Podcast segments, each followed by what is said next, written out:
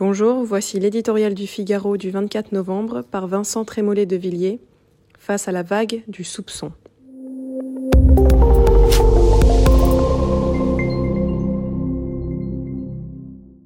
Roulez tambour, sonnez trompette, le président va parler. Sur le papier, tout un peuple attend les mots d'un homme. En réalité, comme les membres de l'exécutif parlent tout le temps, il n'y a plus grand mystère sur cette allocution. Un jour, Jérôme Salomon, un autre, Olivier Véran, un autre encore, Jean Castex. L'abus d'intervention médiatique nuit gravement à l'autorité. Cette dernière, pourtant, traverse une crise très profonde. De vexation administrative, la ridicule attestation, en proposition troublante, l'inutile article 24 de la loi sur la sécurité globale, beaucoup croient déceler un pouvoir de plus en plus autoritaire. Et si c'était l'inverse? C'est parce que l'État est faible qu'il se montre de plus en plus arbitraire. La preuve, si vous êtes inoffensif, il sera intraitable. Après des mois de crise, son autorité est en lambeaux. Des masques inutiles du printemps aux modélisations que de l'automne, 400 000 morts, le crédit scientifique est sérieusement entamé.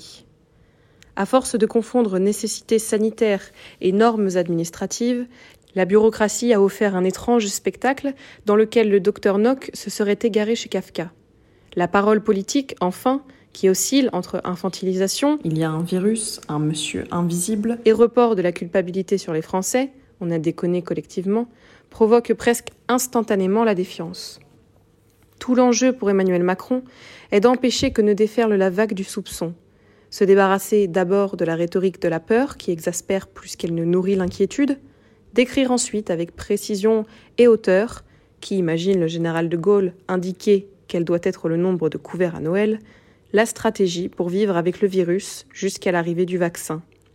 Montrer, enfin, l'horizon des libertés retrouvées, leur suspension n'a que trop duré. Emmanuel Macron le sait, une allocution ne dissipera pas le malaise qui traverse notre démocratie. Mais quand la note est juste, même les plus sceptiques tendent l'oreille.